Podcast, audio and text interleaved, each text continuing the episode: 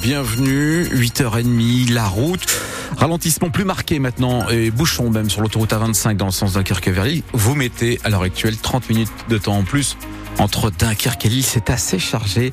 Euh, le temps, Thomas Schoner, les températures sont encore très basses ce matin. Mais elles remontent. Là, effectivement, pour le matin, euh, pour ce matin, c'est très bas avec moins 8 degrés pour la minimale à Watt.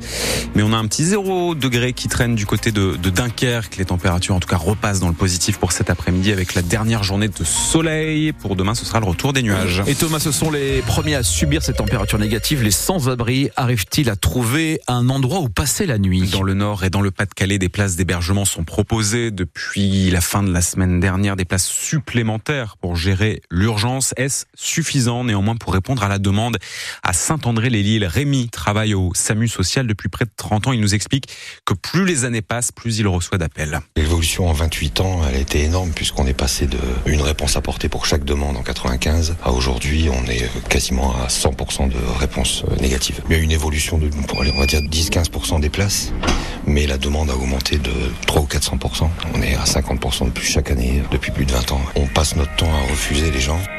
Oui, allô? Bonjour monsieur, vous êtes avec vos trois enfants, 9 ans, 7 ans et 6 ans. Euh, non, j'ai plus rien de disponible aujourd'hui monsieur. On a eu une ouverture de gymnase, ça a été plein en une journée, donc là je peux rien vous proposer monsieur. Bonne journée, c'est comme ça tout le temps. Et c'est pas notre métier au départ, quoi. Notre métier c'est d'apporter euh, de l'aide et de mettre les gens à l'abri au minimum, quoi. C'est chose qu'on fait plus jamais ou quasiment plus jamais. Mais c'est propre à, à l'arrondissement de Lille. Hein. Dans d'autres secteurs, ça fonctionne encore à peu près. Le problème est traité comme une crise alors que c'est pas une crise. Les gens sont constamment à la rue. Là aujourd'hui, on héberge 200 personnes en, en gymnase, mais c'est des gens qui sont toujours dehors, qui étaient dehors euh, right. La semaine dernière, qui seront dehors la semaine prochaine. Notre invité avant 8 heures, le directeur général de la protection civile du Nord, nous disait que le dispositif est adapté chaque nuit en fonction de la demande. On atteint donc désormais, selon lui, 500 places quasi dans le département du Nord, dans les différents gymnases et salles qui ont été ouvertes. En raison de la baisse des températures, un pic de consommation électrique a d'ailleurs été atteint à 19h hier soir, selon RTE. La centrale à charbon de Cordemais en Loire-Atlantique a donc redémarré dans la nuit pour produire de l'électricité.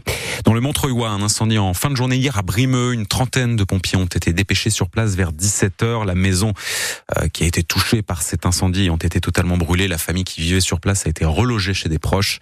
Un homme de 51 ans a été emmené à l'hôpital de Rang-du-Flier après avoir inhalé des fumées. L'avenir de l'entreprise Valdune reste en suspens, mais tout n'est pas plié à Lefrancouc, dans le Dunkerquois et à Trissin-Léger, près de Valenciennes.